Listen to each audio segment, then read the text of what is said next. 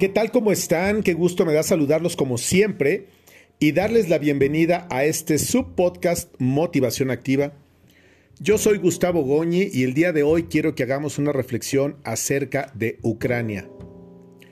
Todos seguramente en estos días hemos escuchado acerca de la invasión que Rusia como país está teniendo en contra de Ucrania, que es un país vecino de Rusia y que durante alguna época perteneció a la Confederación de Comunidades que estaban congregadas en lo que era la URSS, que hace algunos años tuvo una reestructuración, por llamarlo así, y tuvo algún desmembramiento de varias porciones, espacios de tierra que fueron liberados o conquistados o cedidos, cualquiera que haya sido la circunstancia, llegaron a convertirse en países independientes e individuales, o al menos es contra lo que han estado luchando durante muchos, muchos años. El tema de Ucrania con Rusia siempre ha estado tenso, es un tema que tiene muchos años, y que seguramente va a continuar teniéndolos independientemente de cuál sea el resultado de lo que en este año 2022, en este primer trimestre del año 2022, está sucediendo en aquella parte del mundo, en el continente europeo, muy hacia el norte, pero finalmente en toda aquella área, en toda aquella región, pero que al final del día pertenece al mismo planeta Tierra, en el que habitamos tú que ahora me escuchas y yo que ahora te hablo. Son muchas las eh, expresiones, los comentarios, las teorías, las tesis que existen en torno de quién tiene la culpa en este conflicto entre Rusia y Ucrania. El presidente de Ucrania, que por cierto es muy joven porque creo que ronda en los 40 años o un poco más, Surgió de un programa de comedia, un comediante de aquel país que tenía mucha popularidad, como puede ser cualquier comediante en cualquier país donde tú ahora me escuches, que son más de 20, por cierto, a los que llegamos a través de este podcast. Seguramente en tu país existe un comediante o varios que son muy populares y este comediante tuvo el tino, la suerte o lo que haya sido de participar en una serie en donde él encarnaba al presidente de esa nación de Ucrania. Entonces fue tal el gusto y el arrastre que tuvo entre la gente que se lanzó para ser candidato a presidente y ganó. Y parece ser que de alguna manera abrumadora, pero ganó. Hay quienes dicen que su inexperiencia en el ámbito diplomático, político, económico y hasta social, lo ha llevado a cometer torpezas y una de ellas mencionan sus detractores o los analistas políticos internacionales y que conocen de estos temas, dicen que esas equivocaciones o esas faltas de cálculo o de tino son los que lo han llevado a enfrentarse a un monstruo como es Rusia, que es comandado por Vladimir Putin. Un presidente que encabeza a una nación muy poderosa en temas económicos, políticos, sociales y sobre todo bélicos, porque tiene uno de los ejércitos mejor armados y mejor preparados de todo el planeta Tierra. Siempre hemos escuchado que Estados Unidos y Rusia son países antagónicos, que siempre ha existido un encono entre ambos, quizás no al punto del odio, pero sí de grandes diferencias. Y en los últimos años o quizá un par de décadas, China ha venido a ocupar un lugar muy importante en todos los ámbitos que solamente Rusia y Estados Unidos eran los que mandaban o marcaban el paso. Aquí da, da igual quién tiene más poder o quién tiene más armamento o quién tiene más criterio. Lo cierto es que como siempre, la gente la gente de a pie como tú y como yo, y como esas personas que estamos viendo en los videos que verdaderamente estremecen y nos parten el corazón, están huyendo de sus casas, están dejando sus pertenencias y están perdiendo su vida. Es increíble hasta dónde puede llegar la ambición humana, cualquiera que sea la razón, para que no importe la vida de uno solo uno solo de los habitantes de cualquier lugar de cualquier región para tratar de avasallar y de conquistar. La cantidad de muertos o de bajas, como se le llama en un término de guerra, como se tratara de un juego de estos que los jóvenes practican en los televisores o en sus aparatos celulares, las bajas, las muertes de estas personas que han perdido la vida en medio de combates, que no son otra cosa que asesinatos, son muchos. Decenas, cientos y seguramente con el paso de los días se pueden llegar a convertir en miles.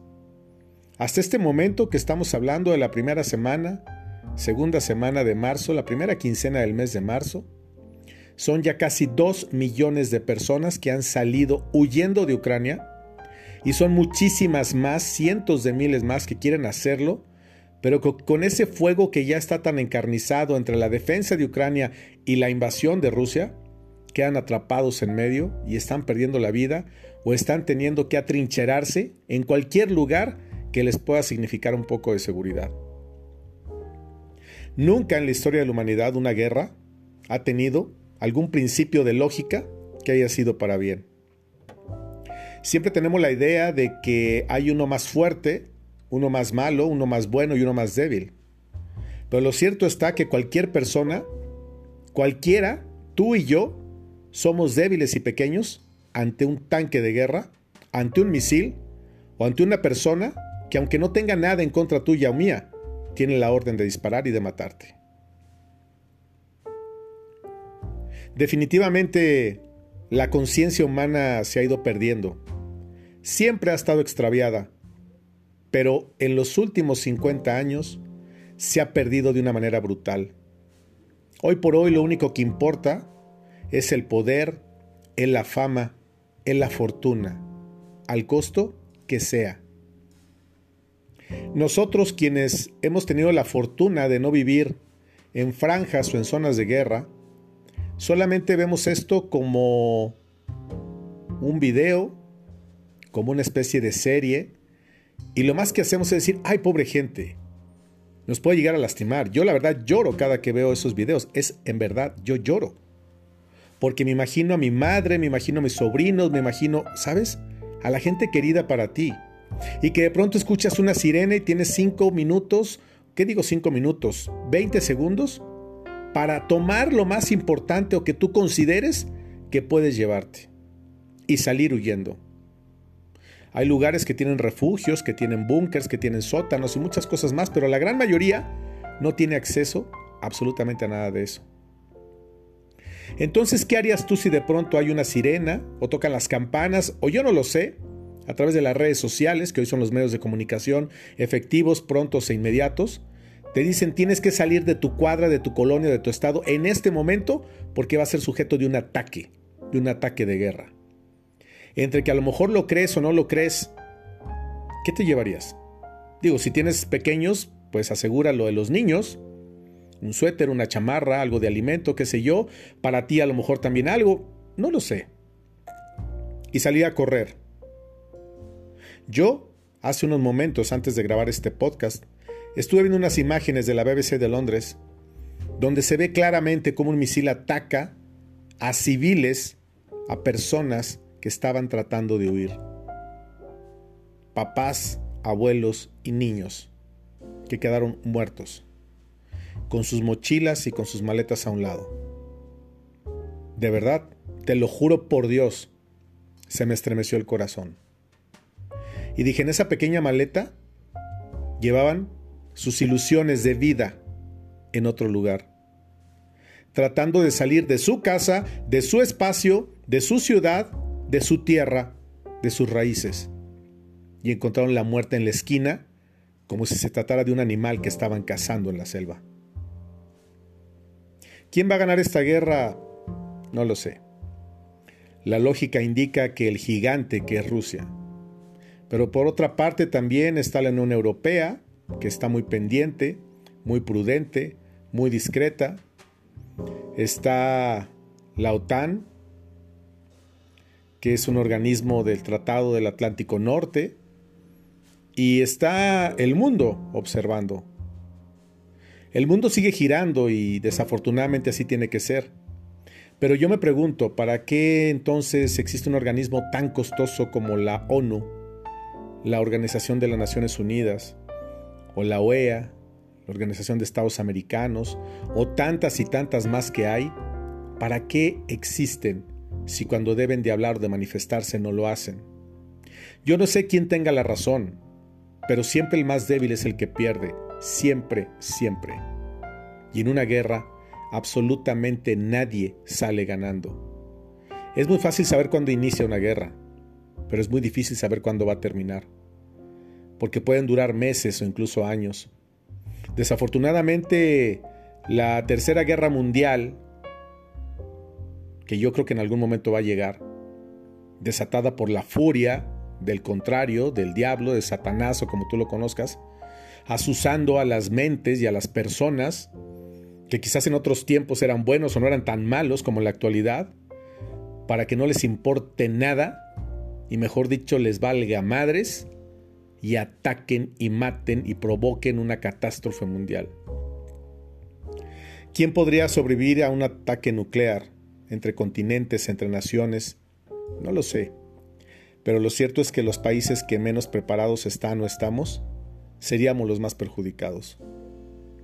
Aquí no se trata de quién es más débil o quién es más fuerte, sino de quién puede tener un poco más de sentido común, de razón o de corazón. Ciertamente quienes inician las guerras no lo tienen. Yo no me atrevo a opinar si están en lo correcto, en lo cierto o no, porque solamente en esas regiones y en esos lugares del mundo se saben y se conocen los antecedentes. Pero algo que sí me queda muy claro es que la mezquindad del ser humano ha sido desde Caín y Abel hasta nuestros días.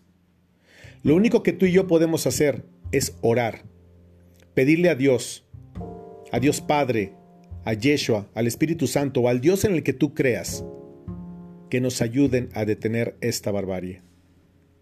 Yo durante las próximas semanas, un par de semanas o menos, estaré iniciando un viaje a Europa que teníamos proyectado desde hace tiempo, unas primas, un primo y yo. Discutimos mucho sobre la eh, oportunidad o no de ir a Europa en un momento de tanta tensión.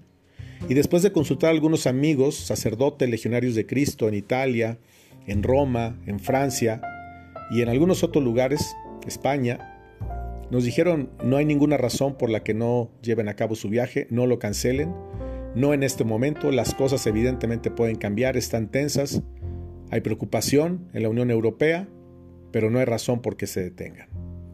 Entonces tomamos la decisión de sí aventurarnos a ir a ese viaje.